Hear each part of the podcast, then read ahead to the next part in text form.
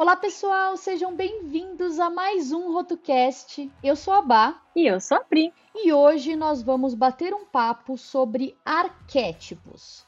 Solta a vinheta, Digão!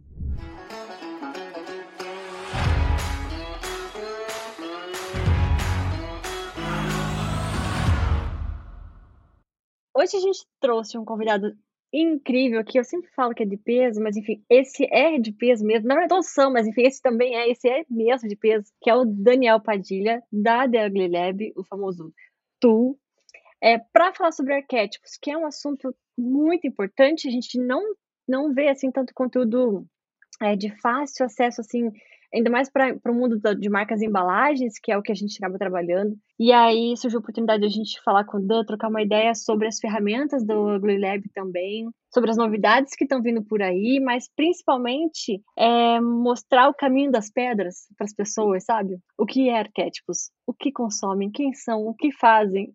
Hoje, no Fantástico. Bem-vindo de volta, Dan! Muito bem-vindo mais uma vez! Muito obrigado.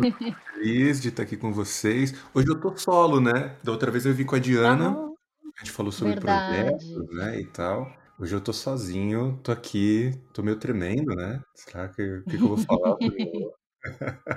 Mas eu tô muito feliz, de verdade. Ainda bem que a gente conseguiu organizar para conversar um pouquinho sobre. É um tema muito doido, não venho trazer 100% de certeza de, de tudo, mas acho que vai ser legal para a gente poder evoluir um pouco é, desse assunto ainda dentro do universo de embalagens, né? Acho que vai ser, vai ser divertido. Uhum. Com certeza. Não, assim, para quem caiu de paraquedas aqui, fala assim, meu Deus, o que, que são arquétipos? Nunca ouvi falar. Porque tem, pode ser, né, que aconteça de alguém cair aqui é, e não saber. Então, vamos, vamos começar do começo? A gente podia falar um pouquinho sobre o que são arquétipos, para que, que, que, que a gente precisa usar arquétipos, aonde que entra. E já vai preparando a resposta, porque depois eu quero saber como é que você faz para aplicar os arquétipos nos projetos, enfim, é, dar algumas dicas pra gente também, sabe? É, e uhum. inspirar a galera aí é, e conhecer as ferramentas também. Legal, bacana. É, eu achei interessante que você falou, né? Tipo, a gente precisa usar esse tal de arquétipos e tal. Eu vejo que não. Acho que depende. Depende do projeto, depende da, do contexto que você está inserido. E eu tenho visto nesses últimos três anos, eu não sei se vocês vão concordar, ou quem está ouvindo a gente vai concordar, mas explodiu esse assunto. Né? A gente ganhou muito mais força. Tanto que tem o pessoal no TikTok falando de arquétipos. Eu vi outro dia Sim. uma página no, no Insta muito legal que tinha lá, ah, meu arquétipo hoje é o podrão da esquina, meu arquétipo é a pizza fria. então, meio que isso até que perdeu um pouco de valor, né? O termo a... virou realmente uma grande piada em muitas coisas. Porém, a gente utiliza disso no nosso dia a dia de trabalho. É, não é uma piada, é um assunto extremamente importante, mas que pode ser utilizado ou não, dependendo do contexto, como eu falei anteriormente. É, de definições, a gente tem vários, né? Tem vários autores e autoras que uhum. trazem ali várias é, definições tal. Mas se a gente puder resumir, tá? O, o que é quase uma heresia, mas é, de forma assim bem pontual, eu entendo o arquétipo como um padrão. Então é um padrão comportamental, é um padrão simbólico, é um padrão de conceito. Então, se a gente está falando de padrão de arquétipo, a gente está falando do mesmo bolo, sabe? A gente está juntando ali todas essas informações. E eu particularmente entendo que o arquétipo ele ficou super popular, assim, no sentido de até de virar uma piada, de virar essas zoeirinhas e memes e tal, é, justamente por ser um padrão, né? Então, uhum. outro dia eu estava vendo uma moça no TikTok e a gente até virou uma piada dentro do laboratório, porque a gente achou interessante como foi construído. Mas era, ah, ative o seu arquétipo, é, ou ative o arquétipo da Cleópatra e tal. Tinha um lance, assim, né? Eu vi isso! eu vi isso! ok, agora eu já tô curioso. Depois vocês me encaminhem esse link, por favor. muito louco, porque aí mistura com os negócios de coach, tem um lance de empoderamento também, que eu acho muito bacana, sabe? Eu acho muito interessante. Mas eu acho que acaba se perdendo um pouco, perdendo um pouquinho uhum. do, da real definição do, da função inicial que a gente utiliza. Lembrando que, quando a gente está falando de arquétipo, a gente não está falando exclusivamente de marketing, de comunicação, né? Se a gente for pegar da base mesmo, a gente está falando do Jung. É, não sei se vocês gostam de ler sobre Freud, Jung e tantos outros é, outras mentes brilhantes, mas, mas o Jung em especial, assim, ele tem diversos livros que abordam muito sobre a simbologia e ele traz muito da linha arquetípica e tal. Então é um ponto uhum. de partida super importante. O que gera uma confusão muito grande também na mente das pessoas, porque o pessoal fala assim: ah, os 12 arquétipos do Jung. Cara, não é exatamente assim, tá? O Jung não fez uma uhum. roda de arquétipos e falou assim: ah, vou botar aqui 12 e todo mundo vai usar. Não. É, tem diversos autores e autoras que lapidaram, se inspiraram muito nas obras do Jung para trazer isso para o marketing, para a comunicação, para o design, né? Então existe um, uma ponte ali que foi construída, que acho que são poucos profissionais que falam disso. E esses uhum. dias, foi semana passada, eu vi um, pelo menos duas, três pessoas que tinham feito um carrossel de conteúdo sobre arquétipos nas redes, no Insta em especial, e, e, o título era sobre os 12 arquétipos do Jung. E a gente tem que uhum. tomar cuidado, tá? Eu acho que é importante dar uma pesquisada um pouco mais profunda. É lógico que eu gostaria muito de falar sobre de um nível super profundo aqui, mas a gente também tem uma questão de tempo e, e também quem sou eu para falar, né? Mas eu acho que é importante sim a gente pesquisar mais, estudar mais sobre esse tema, para aí sim ver como isso sim. pode ser aplicado no nosso dia a dia. A gente acaba replicando os conteúdos, né? Os, os conteúdos são replicados de uma maneira igual, né? Sem, sem ter essa pesquisa aprofundada. Então, quando algum conteúdo assim viraliza, tem o lado bom, porque agora todo mundo conhece arquétipos, sabe que é importante, né, que dá para usar, mas ao mesmo tempo é, acaba aprendendo coisas erradas ou enfim superficiais às vezes, né? Então não entende a essência realmente de, de como usar, do porquê usar, quando usar, né? Sim. Uhum. Eu vejo, inclusive, assim, eu tenho usado muito, né, o, os arquétipos nos meus projetos recentemente. Eu tenho aprendido, na verdade, com uma parceira minha que, que desenvolve branding, né, junto comigo. Então, eu já tinha, na verdade, né, a, a, as ferramentas, inclusive os cards ficam na minha mesa o tempo inteiro. Mas sabe o que, que eu gosto muito? Assim, eu, eu, eu vejo que eles o que, que eu tenho utilizado, né, e que tem feito um bem danado assim para o direcionamento dos projetos. Acho que até para tirar muitas vezes essa confusão que o cliente tem uh, do que existe ali de essência naquela marca que consequentemente vai virar um produto. Por exemplo, ah, eu não sei direito, porque assim, um, um empreendedor inicial, né, iniciante ali, ele ou, enfim, mesmo que seja uma marca relativamente nova, muitas vezes ela vê inúmeras oportunidades no mercado né? Então, putz, se eu falar do jeito A, eu vou atingir tal público e eu vou conseguir me conectar com tais pessoas. Isso, para mim, é uma estratégia interessante de negócio.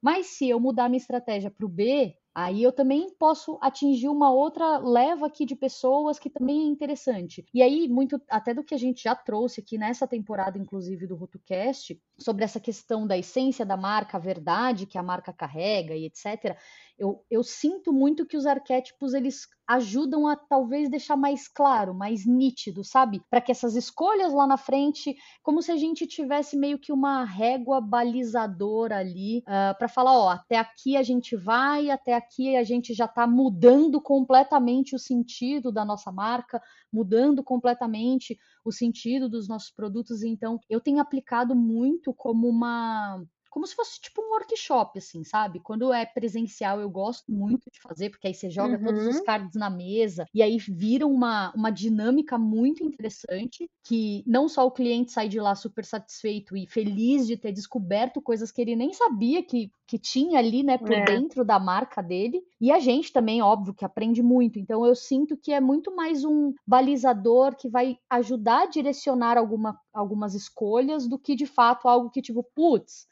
é, sei lá, minha marca abraça o arquétipo do sábio e ponto. É isso que eu vou ser para sempre na minha vida e nunca mais vou poder mudar, sabe? Você sabe que é interessante porque quando a gente está falando de arquétipos, normalmente a gente direciona esse tipo de trabalho para construção de personalidade de marca. E para você construir personalidade de marca, você tem etapas, né, fases anteriores.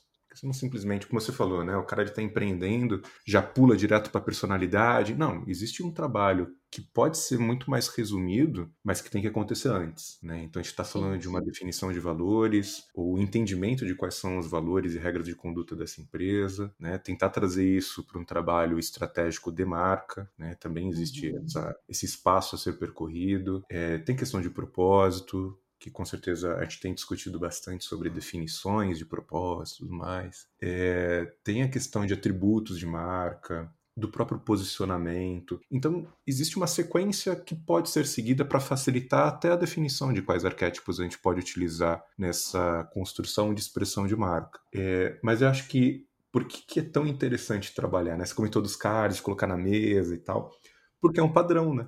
Então você já uhum. tem aqui uhum. numa caixinha, então é mais fácil de uma equipe, sendo do cliente ou não, de compreender o que é aquilo, né? Então, Sim. Eh, no caso dos nossos cards, ela tem ilustração, tem a descrição, então isso ajuda bastante é, de, de, exemplificar o que pode ser usado. Mas aí eu acho que também existe um outro ponto de muita importância, que é, beleza, definir um arquétipo, acredita que aquele é o melhor a ser trabalhado na estratégia, ok, como? Eu acho que essa é a principal pergunta. Eu vejo muita gente utilizar as ferramentas do laboratório, ou até mesmo o livro o Herói Fora da Lei, que é, é o principal livro assim que foi colocado, né, que traz os arquétipos para a comunicação, para o marketing. Aplicados, né? Uhum. Exatamente. Eu, eu, sinto que ainda existe uma grande dificuldade das pessoas em transformar isso em ações para marketing. Uhum. Porque eu falar que sou caminhante, que é um termo que a gente substitui, né? Que é tem um explorador, a gente coloca caminhante. Eu vejo que as pessoas, legal, beleza, sou explorador, ou sou caminhante, sou sábio, ou sou sapiente, né? É, beleza, e aí? Como as pessoas, e aí eu digo público interno, público externo, como essas pessoas vão compreender isso? Como que elas vão vivenciar essas características padronizadas do arquétipo? Né? Então, Sim. eu acho que ainda fica muito no discurso. As pessoas ainda, os profissionais da nossa área ainda trabalham muito com narrativa, né? Não que não seja importante, eu acho do caralho você criar uma narrativa baseada em arquétipo XYZ, pegar um conceito a ser trabalhado para amarrar uhum. tudo isso, mas eu vejo que o mais importante é execução, é botar a mão na massa. E aí eu uhum. vejo ainda essa, essa dificuldade das pessoas. Então, como a Pri tinha comentado, né? Às vezes a gente recebe um conteúdo muito raso sobre arquétipos, a gente acha que é o suficiente trabalhar simplesmente citando qual é arquétipo dentro de uma estratégia e ponto, beleza, entregou uhum. o projeto para o cliente, está de boa. Na verdade, não. Né? É, a, a, gente até faz um paralelo com o trabalho de construção de personas. Então, tem algumas empresas que desenvolvem as personas né, para serem trabalhadas ali internamente, mas criou e tipo, foda-se, não usa isso estrategicamente, usa simplesmente para uhum. construir narrativa. E existe um livro, aí eu já tô falando de personas, que é um outro assunto, mas tem um livro muito legal que eu gosto que chama é, O Ciclo de Vida de Personas, é Persona Life Cycle. Uhum. Então tem um livro enxuto Legal. e um livro maior que fala sobre utilização de personas dentro de um conceito de um do trabalho de construção de produto. Uhum. E é uhum. super legal porque eles criaram o planejamento familiar, a gestação, tudo para você conseguir construir essa persona. E a parte mais legal disso tudo é como que você vai gerir essas pessoas. Aí trazendo para o universo dos arquétipos é como que a gente vai gerir os arquétipos dentro da gestão da marca mesmo, né? Porque não é só uhum. colocar uma imagem bonita numa apresentação, não é só trazer um áudio legal falando sobre arquétipo, uma apresentação é como isso pode ser executado. E aí é uma provocação que eu deixo também, assim. é uma provocação para mim, porque não é todo projeto uhum. que a gente consegue também uh, executar nesse nível.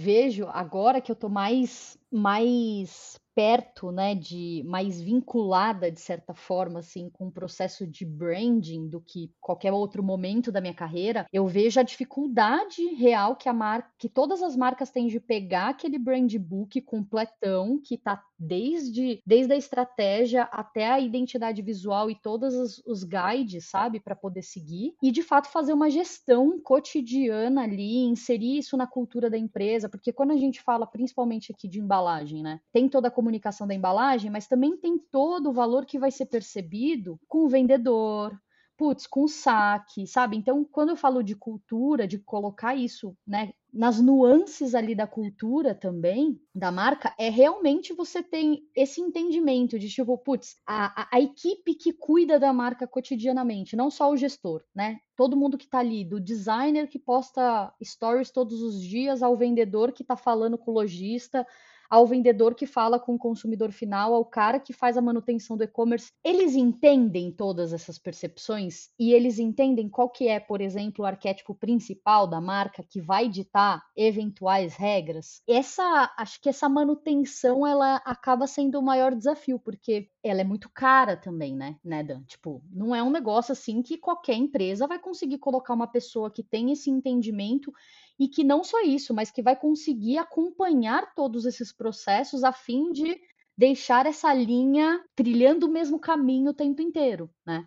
E aí, quando a gente fala de um pequeno empreendedor, de uma marca que está começando e que não tem verba, é, e que não tem, né, tipo, esse corpo tão grande para poder colocar isso em prática no dia a dia, acaba se perdendo muito fácil, né? Porque até a interpretação das pessoas para com as regras que foram definidas na construção do branding, elas podem ser subjetivas, né? Então, esse ponto ali, né, esse questionamento que você deixou também serve para gente, né? Também como designer, como que a gente pode ajudar, talvez, né, que esse dia a dia de implementação seja mais uh, fácil ou mais uh, natural ou que seja minimamente mais tranquilo de se aplicar e realmente construir uma marca que, né, quem, quem realmente tem grandes equipes, grandes verbas e e que são grandes marcas conseguem fazer de forma mais tranquila, né? Antes do Dan responder, é, eu acho assim, eu, antes do Dan responder, eu já vou responder um pouco. Eu senti que para mim ficou mais fácil, amiga, de começar a aplicar depois que não é Jabá, né? Depois que eu depois que eu peguei as, as ferramentas do, do, do Dan, uhum. do DWW. Eu estou rindo aqui, né? Tô... É. não, Jabal, não sabe disso. É, mas é que antes eu ficava na superficialidade, né? Então pegava ali só os arquétipos assim, é, os 12 padrões, e com as ferramentas você pega os baralhos, você vê que tem ali outras subarquétipos, né, que vão ajudar e vão complementar. Então, aí nesse sentido tem me ajudado mais, assim, né, com, com entender realmente o, o, tom, o tom de voz, o, os atributos, enfim, o arquétipo e a complementação deles todos. É, mas agora eu quero ver do Dan, porque, porque mesmo com eles, é claro que eu ainda tenho dificuldade, tanto que eu não uso em todos os projetos, né, de, de marcas e embalagens, mas nos que eu uso, nos que eu consigo encaixar, é, eu sinto que eu tenho mais força, é mais, é, como é que eu posso dizer, história para contar, sabe? Uma narrativa verdadeira, forte, que vai deixar mais memorável na mente dos, dos consumidores porque a, a, gente sabe que as pessoas elas compram, elas não compram né, coisas, né? Elas compram histórias, compram narrativas, elas têm que se sentir pertencidas naquele, naquele, naquela marca, naquela embalagem. Então, é, com as ferramentas eu consegui encaixar melhor, assim. Uhum. Não é legal.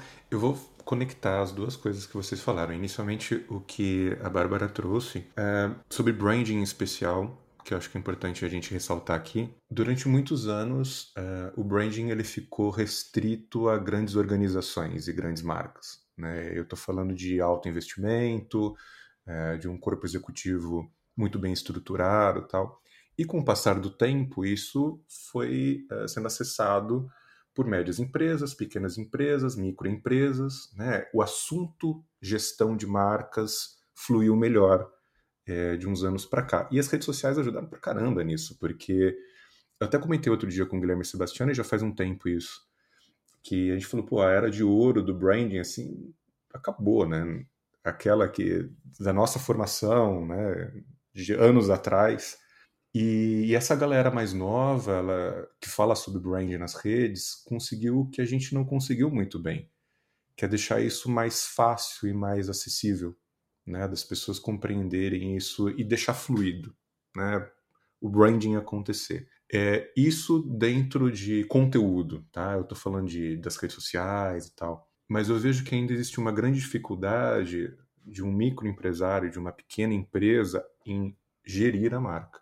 Então, do uhum. branding de fato acontecer. Isso eu vejo que realmente existe uma grande, uma grande dificuldade. Eu vejo que muitos profissionais da nossa área vendem branding, mas ele não acontece, né? A implementação ela é realmente muito complexa. E ela é muito complexa porque muitas vezes o profissional, ou a equipe, ou o próprio cliente não tem um corpo estruturado ali para a gestão acontecer. E não deveria ser tão complexo, porque se você tem menos pessoas fazendo a coisa acontecer, aparentemente deveria ser mais fácil, né? Você tem, às vezes você não tem 15 acionistas, você tem o cara que é o dono da empresa, ele é o, é o cara que vai decidir, né? É, é, o cara que acaba tendo o papel de gestor realmente da marca. Então existe toda uma grande complexidade da gente adaptar aquele branding do final dos anos 90, começo dos anos 2000, para um, um MEI, por exemplo, o cara que está criando o negócio dele agora. Então, existem as suas uhum. dificuldades. E eu vejo que não adianta a gente pegar aquilo que a gente aprendeu no MBA, aquilo que a gente ouviu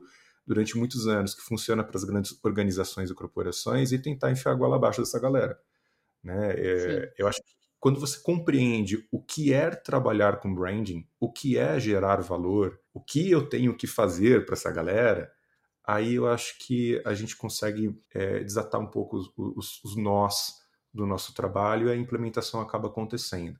E tem outro ponto que aí é uma visão crítica minha também, que é vender o branding como projeto, sabe? De, de colocar ele, tipo, uhum. tipo, ah, pronto, fiz aqui o seu branding. Não, cara, branding é um trabalho diário que não depende de você, mas depende do cliente lá junto com a equipe interna, fazer as coisas acontecerem. Eu acho que a gente acaba assumindo muita responsabilidade de que a gente faz o brand acontecer para o cliente. Não. A gente dá as diretrizes estratégicas, a gente orienta, a gente educa, a gente até muda a mentalidade de trabalho, mas a gente uhum. tem, a gente vai até certo ponto, né?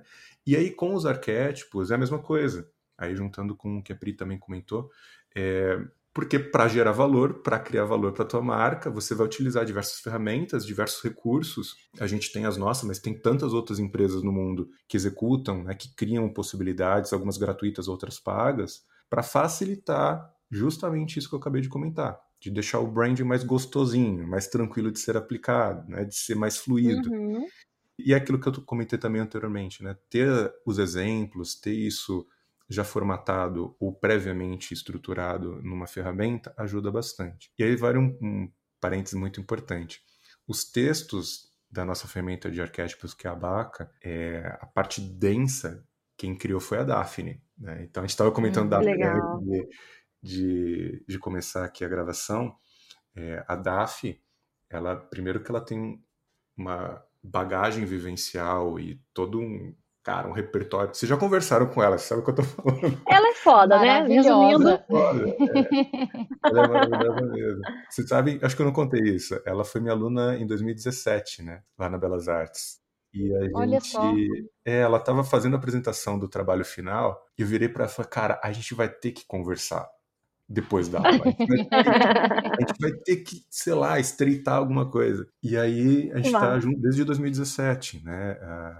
gente conversou é, e eu tinha falado para pô, Daf, eu preciso reescrever os textos da AIMO, que é a nossa ferramenta de atributos. Uhum. Você topa, vamos ver tal. E a gente tá junto desde então. A gente não, não se separou. Ah, que legal. Muito bonitinho, né? É, eu gosto bastante. Uhum. Tudo bem que hoje tem outras pessoas envolvidas em tudo isso que acontece dentro do laboratório, mas ela é a peça fundamental para a BACA acontecer, para nossa ferramenta de arquétipos. Então você comentou dos textos e tal. Cara, são textos densos. A gente tenta trazer é, diversas camadas de símbolo e de interpretação, uhum. justamente dentro de uma dinâmica existir o debate, existir a discussão. Que aí vem uma ferramenta crítica para mim, para tudo que a gente tem feito. A ferramenta ela não resolve todos os problemas. Ela, cara, tá uhum. ali como um uhum. recurso para você no dia a dia. É né? E, e não, não ficar uma coisa. Pra você não esquecer de nada, né? Não esquecer é. de nenhum ponto, não esquecer de nenhum, de nenhum caminho, né? Então ali é uma realmente para você usar como base, né? É um, é um porto seguro, assim, para como ponto uhum. de partida. E aí acho que é importante é, justamente independente do perfil do cliente, o tamanho, trazer um pouco desse porto seguro ajuda na até você como profissional aplicando uma dinâmica, né, você fala, cara, eu tenho um recurso aqui na minha mesa, se eu qualquer merda, pelo Sim. menos está escrito aqui no papel, se der qualquer erro, me, me basear naquilo que está ali, né? Então é bem por isso. E sabe o que, que eu percebi também? Que, bom, o uso dessas ferramentas ajuda bastante a gente a encontrar caminhos mais, cada vez mais únicos, né? É, porque senão a gente acaba vivendo numa bolha, enfim, e, e, a gente fica na superficialidade. Então, quando você consegue ver, né, na mesa, que nem a Bá falou que faz, é, você consegue realmente encontrar caminhos únicos, porque você consegue ir na essência, né? Eu tenho uma dúvida, Dan, que a gente já vai, vai falar mais até sobre essa ferramenta é, da, dos arquétipos, mas assim, uma, uma dúvida realmente pessoal. É, se, se, a gente fosse começar hoje, né, numa marca nova, é, tem algum passo a passo assim que a gente deve seguir? Do tipo, primeiro eu tenho que analisar os atributos, depois o tom de voz, ou não? Primeiro é o tom de voz, Pri, não fala merda. Depois os valores, depois os atributos. Tem algum, algum caminho assim mais fácil e mais certeiro para a gente seguir, para daí chegar nos arquétipos? Existe uma regrinha de ouro, assim? Uh, não. Pronto, próxima pergunta. é, eu posso dividir com vocês a, a, minha linha de interpretação sequencial, assim, né? O, o, que eu imagino ser o mínimo ideal, mas como eu falei, depende do projeto. Então, por exemplo, se uhum. nós estamos aqui contratados para trabalhar com uma identidade visual, a gente sabe que talvez a etapa estratégica ou vai vir para a gente já definida, ou a gente vai uhum. tentar encontrar informações dentro de um processo de, de imersão com o cliente para nos dar um pouco de base para aí sim chegar na, na construção visual, etc. Então, é, depende realmente. Se eu for trabalhar, por exemplo, com cultura de marca, o que, que eu tenho que avaliar? Né? O que, que eu tenho que compreender do projeto? Se eu for trabalhar com a etapa de construção de embalagem, o que, que eu preciso? Se eu for trabalhar com naming, o que, que eu preciso? Então, eu acho que antes de tudo, existe um questionamento inicial de a gente precisa saber tudo, a gente tem que ter todas as informações, a gente precisa ter acesso a tudo que já foi criado tal. Esse eu acho que é um primeiro ponto. Tá? É, mas se a gente for pensar numa sequência básica de construção, aí eu estou falando de branding mesmo, não exclusivamente sobre arquétipo, mas de uma forma bem mais generalista. A gente tem uma etapa inicial que é de estratégia, tá? Essa, essa etapa, uhum. ela muitas vezes não é pensada e ela não é contratada, então Sim. cobrem por isso, acho que é extremamente importante. Ah, Daniel, mas eu não manjo nada de estratégia. Cara, tenha alguém com você que manje de estratégia para trabalhar contigo. Não faça tudo sozinho. Eu, durante muitos anos, achei que eu podia fazer as coisas sozinho, só tomei no cu. Podia falar isso? Desculpa, gente. Não, pior que a gente, é assim, a gente é assim, né? A gente sempre não consegue passar para outras pessoas, né? Ajudarem no projeto, colaborarem. Eu estou conseguindo fazer isso agora, Dan. Não, mas eu, é... te, eu, eu, te entendo. É, eu tive sócios durante bastante tempo, assim, mas não necessariamente a, as atribuições elas eram divididas, as responsabilidades eram divididas, sabe? Então uhum. é, é, um ponto que eu já falo já faz bastante tempo. Eu falo para alunos e também falo para equipes, tanto a nossa do laboratório quanto para de clientes que a gente precisa ter outras pessoas com a gente, né? Até mesmo para uhum. aplicação de uma ferramenta como a Baca de arquétipos, cara, você vai discutir, você tem que debater, você tem que ter outras, outros pontos de vista. Mas então, é, como eu falei sim. anteriormente, cara, estratégia é a parte inicial que você precisa deixar isso bonitinho e organizado. E depois vem a etapa de expressão de marca. Né? A partir de expressão, uhum. a gente está falando da expressão verbal, expressão visual. Por exemplo, aqui a gente está falando de embalagens, né? A gente está falando dentro de um bloco de expressão de marca que vai falar sobre a questão visual e de experiência e tudo mais. Mas, por exemplo, uhum. para uma definição de embalagem, você precisa ter a parte estratégica definida. Né? Você tem que ter uhum. a estratégia bonitinha, organizada para isso. Então, as coisas elas não, não podem ser vistas de forma solta.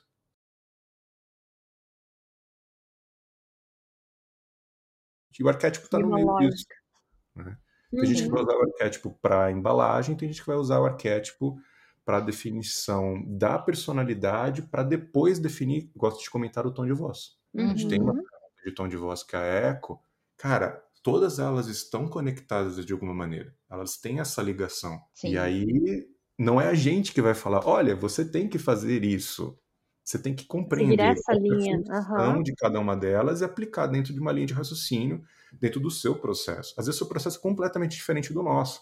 E tá tudo bem, cara, sabe? Não tem um jeito de resolver um problema, tem múltiplas formas. Acho que é por aí. Teve inclusive um, um caso um tempo atrás, né? E eu já exatamente o que o Dan falou, né? Essa questão de ter essa necessidade de ter pessoas que são especialistas em outras áreas, né? Já faz um tempo que eu, que eu tenho identificado isso e tenho plugado algumas pessoas e por incrível que pareça, eu encontrei a Núria, que é minha parceira gigante assim de branding e, e toda essa parte estratégia, é, estratégica de tanto que na verdade vai até a identidade verbal, né? Normalmente ela que assume isso. E eu aprendi assim horrores e teve até um caso que eu acho curioso comentar aqui, que foi uma cliente que chegou até mim antes do, do estúdio nascer e tal, eu ainda era uma profissional independente. A cliente ela já tinha meio que uma marca, assim, na verdade tinha um logo e um nome que, que foi desenvolvido durante um processo, né? Um processo de name e um processo de identidade visual de verdade, assim, muito bem feito, inclusive, por outro profissional. Mas ela veio sem nada.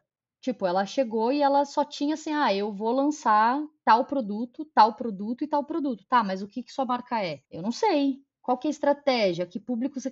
Eu não sei. E aí eu peguei e falei: olha, calma lá. A gente não tem nem em mãos as informações que eu vou colocar na embalagem.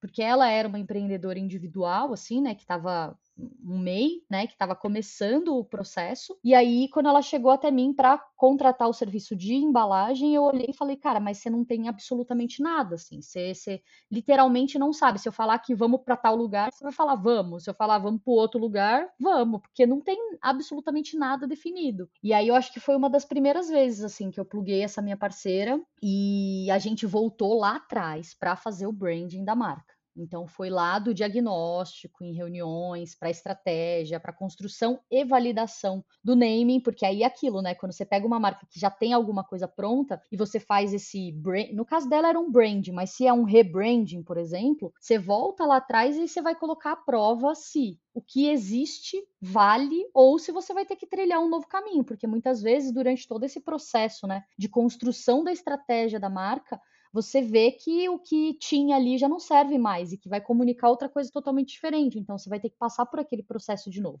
Por sorte, nesse projeto, é, tanto a parte do nome quanto a identidade visual estavam super de acordo, né? E aí a gente conseguiu depois partir efetivamente para as embalagens tendo informações e tendo direcionamento, sabe? Então, só deixando aqui, né, esse caso como um exemplo para quem está ouvindo a gente, de que muitas vezes você vai identificar também uma marca que veio até você para criar uma embalagem e você fala, putz, mas não tem essa base, né? E acho que cabe a nós também ter esse entendimento do que é necessário para poder direcionar, porque imagina, se eu sigo e crio qualquer coisa, talvez a marca não seria o sucesso que ela é hoje, não falaria com o público que ela fala hoje, e talvez o projeto de embalagem não tivesse ficado tão bom quanto ficou porque não teria o direcionamento correto, sabe? Então acho que tá aí mais um motivo também desse cast ser essencial para todo mundo que está é. ouvindo, porque a gente precisa entender desses processos, né? Mesmo que não é minha especialidade, mas também para eu poder passar mais confiança para o cliente, trazer uma solução uhum. realmente mais efetiva, né, para o cliente. E não criar só na superficialidade, né? né? Não criar só algo bonito, aquele famoso rostinho bonito na gôndola, com zero contexto, né? Zero.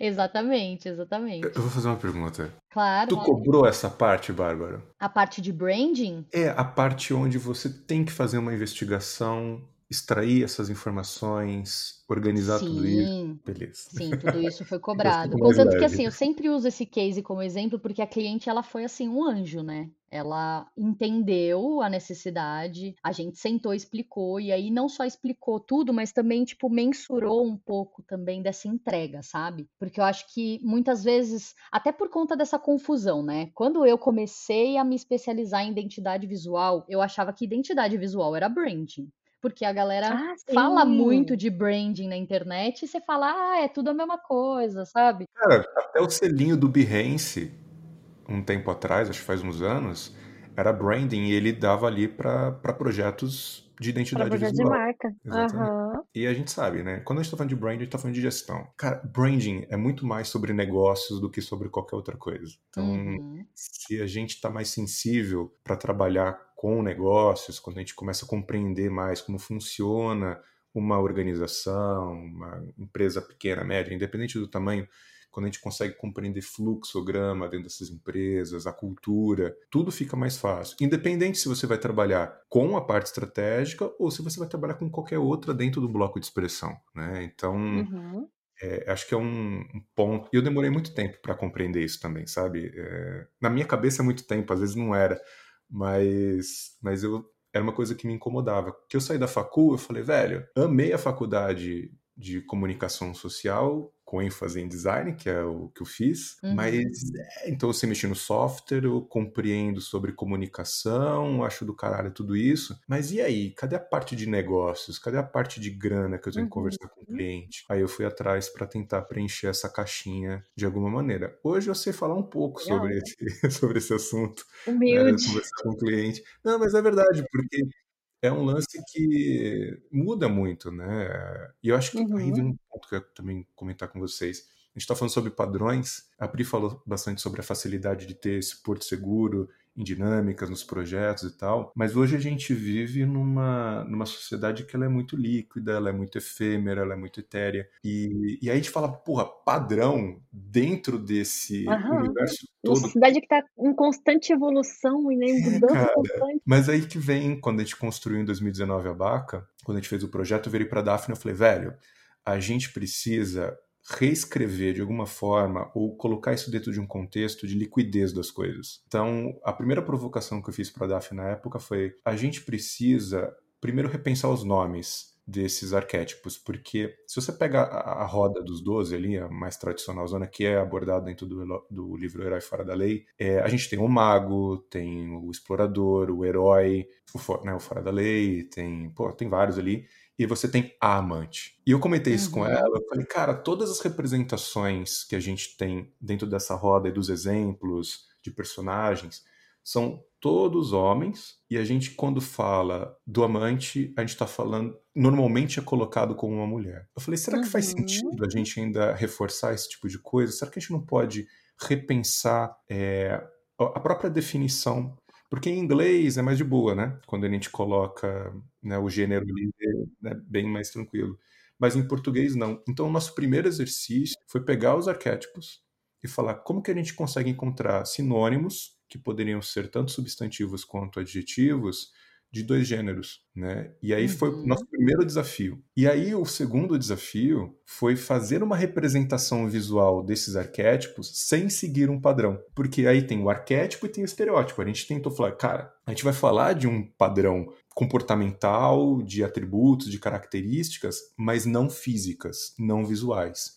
Vamos tentar quebrar isso de alguma maneira. E aí o nosso primeiro exemplo foi quando a gente pegou o mago. A gente falou, não, cara, não vai ser o mago. A gente vai trazer a alquimista. E ele falou, cara... Nossa, qual... Dan, eu ia falar agora da alquimista, porque você não tem noção. Mas continua que depois eu quero contar um caso muito engraçado, vai. Esse foi o primeiro briefing que a gente mandou para o Sapo Lendário. Só reforçando, o Sapo Lendário é quem é, ilustra para gente a Baca, né? E a Baca ela é toda ambientada dentro de um de cyberpunk, de cultura japonesa. A gente trouxe um pouco dessa característica para trazer personalidade para a ferramenta. E a gente virou para o sapo também e falou: gente, a gente não pode estereotipar, né? A gente tem que fazer com que a ferramenta ela traga visualmente um questionamento. Eu não quero o mago barbudo com chapéu, eu não quero trazer o alquimista misturando dois tubos de ensaio com a cara explodida lá. Uhum. A gente tem que pensar de uma outra maneira. Então a gente deu algumas diretrizes iniciais e a gente colocou da seguinte forma: olha, vai ter que ser uma personagem mulher,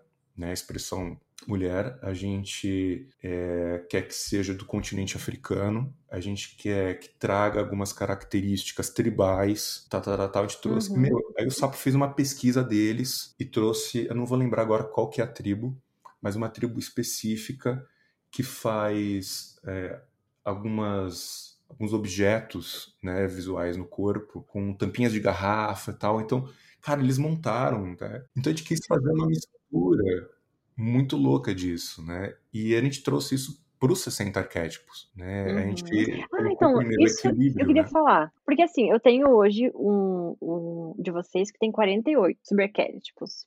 A sub, né? E agora vocês vão lançar. É, subarquétipos. Vocês vão lançar agora uma nova edição, né? Isso. Que daí teriam esses 60. Como é que, como é que vai funcionar essa nova? Quando as pessoas ouvirem a, esse, essa gravação, o podcast, eu acho que a campanha já vai estar tá rolando. Então, só lembrando, a gente fez um, uma primeira ferramenta com 60 arquétipos, tendo os 12 principais que eu comentei anteriormente, com adequações de gênero, de texto, de definição mesmo. E, cara, foi super legal. A gente fez em 2019, né? A gente fez reimpressão em 2021, a gente vendeu tudo, a gente explodiu tal. Só que tinha uma legal. coisa que estava me incomodando. Né? É, isso em aula, isso de ver a galera usando tal. O que, que a galera normalmente faz? Pega a carta, pega aquilo que foi escrito uhum. por nós e fala: é isso sabe? Tipo, é isso aqui, pronto, acabou, vou colocar isso no meu projeto para o cliente, é a alquimista é, africana que a gente está colocando. E aí isso estava me gerando incômodo, porque eu vi que estava um pouco passivo. As pessoas estavam pegando esses padrões que a gente organizou, gerando uhum. pouca discussão, gerando pouco cruzamento e combinações. Que aí tem uma coisa que a Bárbara falou no começo do nosso ah. podcast que eu achei bem legal, que é o arquétipo principal e as variações, as, uh, subarquétipos que poderiam ser trabalhados. Eu defendo muito que a marca pode ter um número maior de arquétipos. Tem alguns autores, alguns profissionais que falam, não, tem que ter um só e vai trabalhar em cima dele e tal. Pois é, eu mesmo tive essa crença. Estou uhum. pasma agora. Eu sempre acabo sempre escolhendo um. O que eu faço é escolher vários, vários às vezes, é, atributos, enfim, mas arquétipo eu acabo seguindo um ali. Uhum. Agora, para mim, é uma, é uma realmente um. É para mim, você tá falando isso para mim. Pra, pra que eu evolua. Eu, eu gosto de, de falar isso porque, sei lá, você, vamos supor que a gente tá assistindo uma série. A série tem quatro temporadas cara, o personagem, ele vai mudar, né, da primeira uhum. temporada. Ele vai passar por tanta treta, vai acontecer tanta coisa, né? A, a vai trama, evoluir, né? Exatamente. Então, esse padrão, né, essa organiza, organizaçãozinha que a gente tem ali, é, eu tento falar isso para cliente, eu tento falar isso para alunos, que a gente muda. Por exemplo, eu tô aqui conversando uhum. com vocês nesse exato momento, então eu tô aqui vestindo a minha máscara, tô aqui colocando o meu arquétipo ativo, e ele é de um ah, jeito. É. Eu vou sair daqui, vou para qualquer outro lugar, eu vou ter qualquer outro tipo de experiência, lá, vou escalar uma montanha. Eu vou estar numa outra vibe, eu vou ter uma outra característica ali, eu vou ter um outro padrão a ser utilizado. Pior que é verdade, né? A gente se comporta diferente em diferentes situações, né? Exatamente. né? Porque com a marca vai ser diferente, né?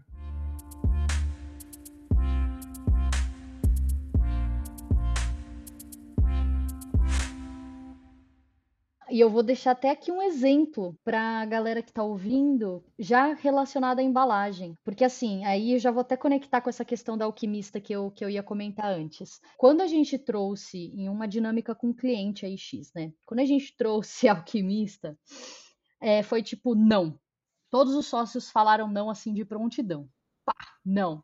Aí a gente, calma, nem, nem falamos sobre. Vamos, vamos ver quando a gente leu, tipo, e aí foi debatendo e trouxe de fato esse debate, mudou e aí entrou e não virou, porque normalmente a gente faz, né, o sim, o não ou talvez para depois avaliar. Já virou um sim unânime de todos. Então, esse estereótipo que o próprio nome traz, sabe? Tipo, de, de você analisar ali cruamente ah, alquimista é isso. Cara, tem tantas camadas ali dentro, e não só isso, mas o que o Dan comentou desse de você ter mais de um arquétipo, para mim, até para produto, é tão válido na minha visão, porque assim, imagina uma marca, sei lá, vamos pôr a Copenhagen, né? Uma marca de chocolates aqui. Cara, no Dia dos Namorados, ela é um arquétipo diferente do que ela é, sei lá, no Dia das Mães, do é que ela é na linha cotidiana dela. Então, assim, principalmente quando a gente pensa em marcas que abraçam, que tem produtos, né, que abraçam é, datas sazonais, cara, ela vai migrar por N, N situações diferentes. Ou então, uma, uma marca que nasce com um único produto mas vamos supor, ah, eu vou lançar aqui um suplemento alimentar. Eu quero ser uma marca fitness, wellness. Eu vou lançar aqui um whey protein, mas depois eu queria, sei lá, ter colágeno, eu queria ter outras coisas de bem-estar. Cara, só nessa evolução, e aí talvez tá aqui mais um ponto de avaliar e estrategicamente você ter esse diagnóstico até do que a marca almeja ser no futuro, porque é aqui que você vai entender, putz, esse arquétipo hoje ele equivale a 10% da marca. Ele vai ser aplicado ou ativado, entre aspas, em alguns momentos específicos, mas daqui 5, 10 anos, seguindo a linha estratégica do plano de negócios da empresa, ele pode subir para 80%, ele pode subir para 50%. Então, nessa linha, assim, é muito incrível e incrível ainda que a Baca muda a nossa percepção Aconteceu com a Amante e com a Alquimista, que são os dois que eu consigo lembrar, assim, de cases super recentes, que a primeira impressão, você vê na fisionomia dos clientes, né, quando você está fazendo a dinâmica, assim. A primeira expressão deles foi totalmente o contrário do resultado final depois dessa discussão em cima daquele arquétipo. Então, é simplesmente sensacional. Eu já não sei mais viver sem a Baca na minha vida, então. Eu ia comentar só uma coisa que é, que é legal. Então, vamos supor que a gente está ali com os cards da Baca ou de qualquer outra empresa, né, da, de qualquer outra ferramenta de arquétipo, porque Aqui no Brasil, até onde eu sei, nós somos os primeiros a envelopar dessa maneira e dentro de uma linha de raciocínio do laboratório, né? dentro da nossa visão, como a gente construiu isso. Mas eu acho muito importante para quem tem a ferramenta ou quem vai realmente utilizar arquétipos, de trazer exemplos dentro do contexto do cliente. E eu não digo só de marcas, né? Eu acho importante trazer de literatura, de uma série, traz é, de personagens emblemáticos de alguma coisa, sei lá, de uma novela. Então, é importante trazer justamente para quebrar esse padrão. Né? A gente às vezes até fala, não mostra ilustração do card, fala só a palavra. Ah, é alquimista? Beleza. Uhum. Ah, é uhum. caminhante? É rebelde? Qual que é a interpretação que essas pessoas têm sobre essas palavras? Que aí traz um ponto legal, um outro ponto legal que você trouxe, Bárbara, é que o método de utilização, né? Então você comentou do método do sim, não e talvez. A parte mais legal da aplicação dessas, desses métodos é a justificativa que as pessoas dão para aquela decisão que elas tomaram. Né? Então você fala, ah, não, a minha marca aqui ela é rebelde. Aí você fala, beleza, velho, onde está a rebeldia na tua organização, na tua marca? Aí a pessoa fala umas coisas, fala, legal, mas isso aí talvez não seja tão rebelde assim, talvez seja para você. Mas será que para o teu cliente faz sentido? Será que para os seus públicos de interesse está bem amarrado? Então, a justificativa que as pessoas dão para aquilo que a gente coloca na mesa, eu acho que é mais importante do que ter o card, do que tentar amarrar a uhum. narrativa e tal. É, a gente tem que compreender como as pessoas estão interpretando aquilo que a gente está mostrando. Né? E acho que isso nos ajuda bastante a não somente em arquétipo, mas em qualquer coisa é, do nosso trabalho. É, acho que realmente ajuda bastante em todo esse fluxo e tudo mais. assim. E só para fechar esse bloco que eu comentei referente a ter um arquétipo principal ou não, a de quebrar um pouco os estereótipos, essa nova versão da Baca, que a gente está chamando de 2.0, a gente está colocando né, como edição expandida, porque agora serão 120 arquétipos, né? a gente adora exagerar nos números das coisas. Adoro. É, é justamente para fazer a combinação que as pessoas não têm feito. Porque em sala de aula falou, legal, cara, juntou ali o sapiente com entusiasta e habitante. Será que a gente não consegue pensar em um arquétipo, num padrão que represente a nossa marca de uma forma unificada, assim? Que a gente possa utilizar isso até para criar valor internamente através do nosso trabalho de cultura. E existe uma dificuldade enorme da galera cruzar. Por quê? Porque já está ali formatadinho, bonitinho, né? O, o padrãozinho ali, então é mais fácil. Fica mais rápido de aplicar com o cliente.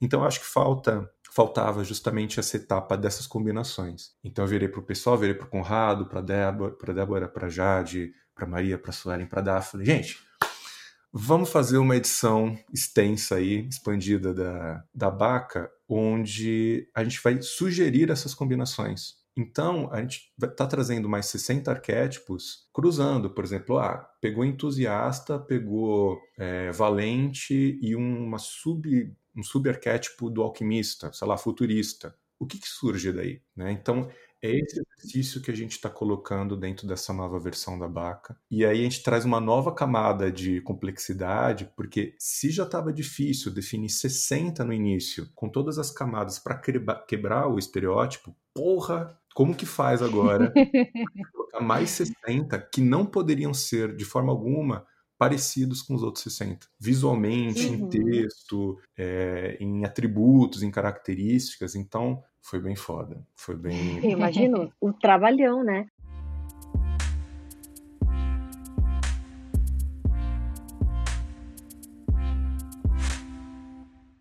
Então, aproveitando que você tocou nesse assunto, é, até um dos motivos da gente até gravar esse cast é de, de mostrar para os ouvintes, para os alunos, para quem acompanha aqui o Rotocast, que vocês estão abrindo um novo um novo catarse, né? Uma nova campanha é, para conseguir viabilizar essa nova, essa nova BACA. Eu queria que você falasse um pouquinho sobre essa campanha, é, como é que as pessoas fazem para participar, enfim. Bem, tudo que a gente faz no laboratório para produção de ferramentas, a gente utiliza de campanha de financiamento coletivo. Inclusive, eu recomendo, se um dia vocês quiserem conversar sobre isso, a gente pode chamar uma galera para gravar sobre o tema, porque é um negócio que é bem difundido no Brasil, lá fora também, mas eu acho que dentro do nosso recorte de profissional, de trabalho, da nossa área, eu vejo que tem poucas pessoas que falam sobre. E é uma parte estratégica nossa muito importante. Então, desde ali de 2019, uhum.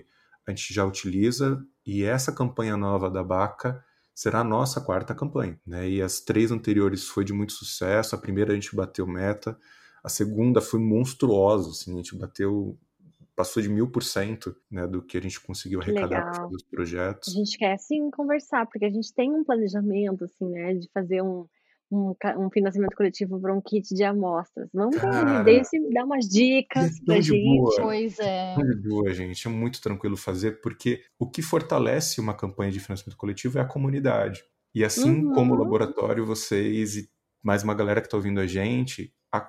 tem comunidade, né? Tem uma comunidade uhum. forte. Eu não estou falando de um milhão de pessoas. Cara, se ela tem 20 pessoas ativas que estão sempre contigo, essas 20 pessoas vão estar ali dispostas, né, se elas realmente acreditarem naquilo que vocês estão fazendo, em botar a mão na massa, botar grana, energia, tempo de divulgação para fazer isso acontecer. E tem o, a, o senso de comunidade real, assim, sabe? De, poxa, por conta da minha participação, esse negócio aconteceu, né? E, Sim.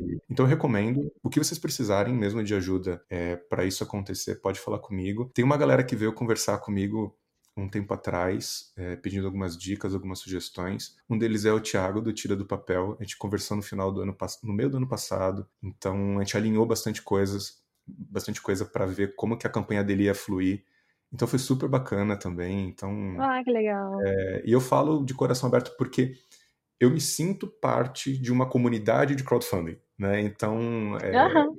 já estudava antes, já tinha participado em trocentas vezes e ver tudo isso ganhar forma é muito importante. E no caso da Baca, a gente não podia fugir, né? Tipo, a gente já tem essa, essa galera toda animada e a Baca é a nossa ferramenta principal, é a que mais vende, é o que o pessoal mais ama por conta das ilustrações do Sapo, por causa dos textos da Daphne, por conta dos contos arquetípicos de todo mundo que participou. Porque a, a primeira versão de 2019 eram 14 pessoas, agora a gente está botando mais uma galera pirando em cima. Então é bastante gente envolvida. Não, e pra quem não sabe, tem até áudio, né? Tem PDF tem complementar, áudios. tem áudio, tem. Nossa, é muito completo. Vou contar um spoiler para vocês. Eu ainda nem vi, eu recebi uma mensagem. Uma das pessoas que está escrevendo uh, alguns contos arquetip arquetípicos é o Diego Piovesan. Não sei se vocês já conversaram com o Diego. Ah, sim, sim. que legal. Gente, já gravamos um cast com ele. É um queridíssimo, Diego. Amo muito, Diego. Ele é incrível. A gente foi no CCXP no ano passado. Na... Ai, que massa. Tá aí. Outra coisa que a gente não marcou de juntos, né? Porque eu tava lá também. Tava lá também, Ó, ótimo. Que bom. Então, a gente vai Difícil. ter que organizar isso. Esse ano vou, esses encontros vão acontecer, pelo amor Por de favor. Deus. e o Diego, ele pegou um, um dos arquétipos para escrever o conto e tal, e um deles é o menestrel, né? E o menestrel, uh, a gente, cara, tem, eu não posso dar tanto spoiler, né? Mas tem algumas características específicas, e a gente, e ele sugeriu, na verdade foi, eu mandei um áudio, ele mandou um áudio para mim, foi uma coisa que casou, do conto ele ser cantado, né? Ao invés de ser, vai ter o texto, ah, óbvio, ter ele cantado, porque é, seria equivalente ao bardo, né? De contar Sim. a história, de cantar. Uhum. Então, foi uma, uma coisa que a gente pensou. Então, veja, tem tantas possibilidades de trabalhar e é lógico que eu gostaria de fazer Demais. um projeto que fosse extremamente mais monstruoso, mas a gente também tem limitações, né, de limitações técnicas, de grana também, é, que é até uma coisa que, o, que eu ia comentar, que a gente teve. Essa campanha ela vai ter como meta 82 mil reais, né? 82 mil que é o que a gente colocou. Então a gente vai produzir os 120 cards, que são os 60 anteriores mais os 60 novos, dentro de uma caixinha muito foda. Vai ter lá os tipos de apoio com garrafinha da Coda, que é muito foda, que a gente produziu também. Tem pôster mais uma caralhada de coisas. Mas o livro impresso, ele tá como meta estendida. Então a gente teve que colocar ele à parte. Uhum. Por quê? Porque tá caro produzir é, o livro uhum. que a gente uhum. queria no Brasil. Tá bem alto. Aumentou muito o preço do papel. É, vocês sabem disso mais do que eu. Uhum. Né? Então, produzir tudo isso realmente ficou bem mais caro. E a nossa produção é brasileira, né? A gente não está produzindo nada lá fora. É. Porque lá fora é bem mais barato mesmo, mas a gente tem alguns riscos assim que a gente não, não queria assumir no momento. Então uhum. a Baca 2.0 inicia no dia 15 né, de, de março. Legal. Tá rolando, provavelmente. É, 60 dias de campanha, meta inicial de 82 mil. Com certeza a gente bate. A gente está confiante. Eu estou confiante. É, ah, estar aqui com vocês faz parte de tudo isso acontecer. Né? Então eu também fico muito feliz de, de vocês darem esse espaço para a gente poder falar sobre arquétipos, falar um pouquinho sobre o laboratório e falar um pouquinho sobre. É, e sobre, a... sobre a comunidade, né? Sobre a campanha, é. sobre a comunidade, sobre Exatamente. a gente, enfim, se ajudar, porque eu participei da Catarse da outra vez e foi muito bacana ter recebido todos os materiais aqui. Vou participar dessa próxima vez também aqui, né? Ah, Na verdade, assim, no lançamento desse cast eu já, já participei no passado, já, já devo ter participado. porque vai ao ar na, na sexta-feira e a, a campanha começou na quarta. A gente vai deixar o link aqui no cast para todo mundo poder participar. E é, um recadinho final, bom, assim, a gente sempre deixa um, uma hashtag no final para saber se a pessoa ficou até o final, curtiu o cast, conseguiu é, é, se inspirar, aprender alguma coisa.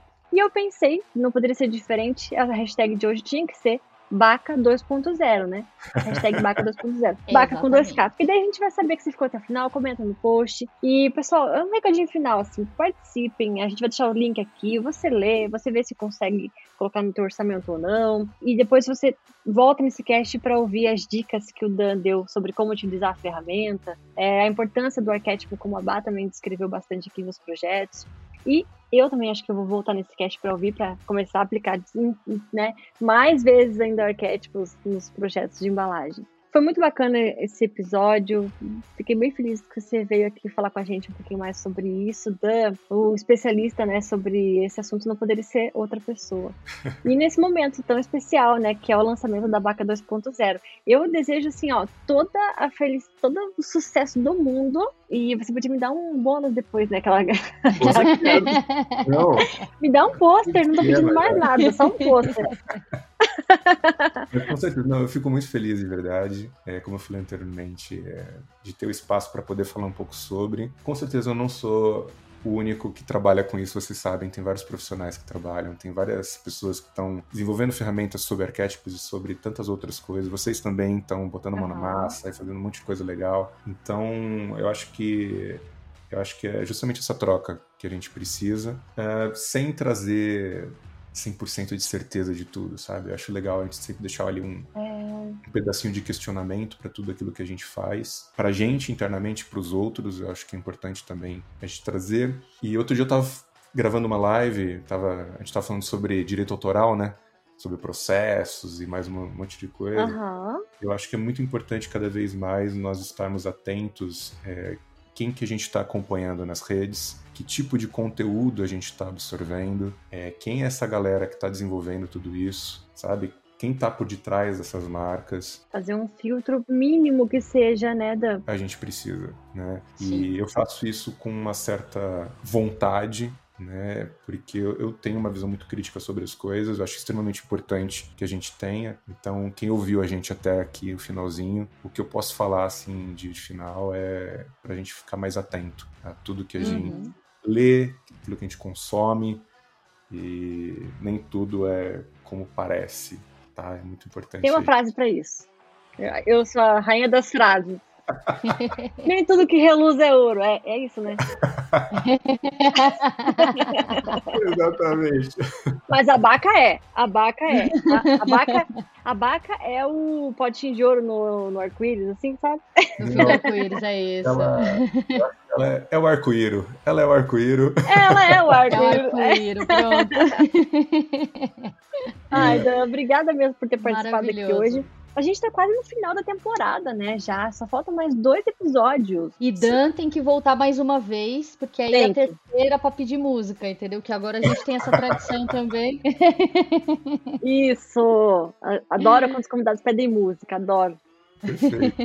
Muito obrigado, viu, gente? Maravilha. nosso papo. Super obrigada e pessoal, até semana que vem. Até semana que vem, no penúltimo episódio da terceira temporada, da terceira temporada do podcast. Meu Deus do céu, como passa rápido. Até semana que vem.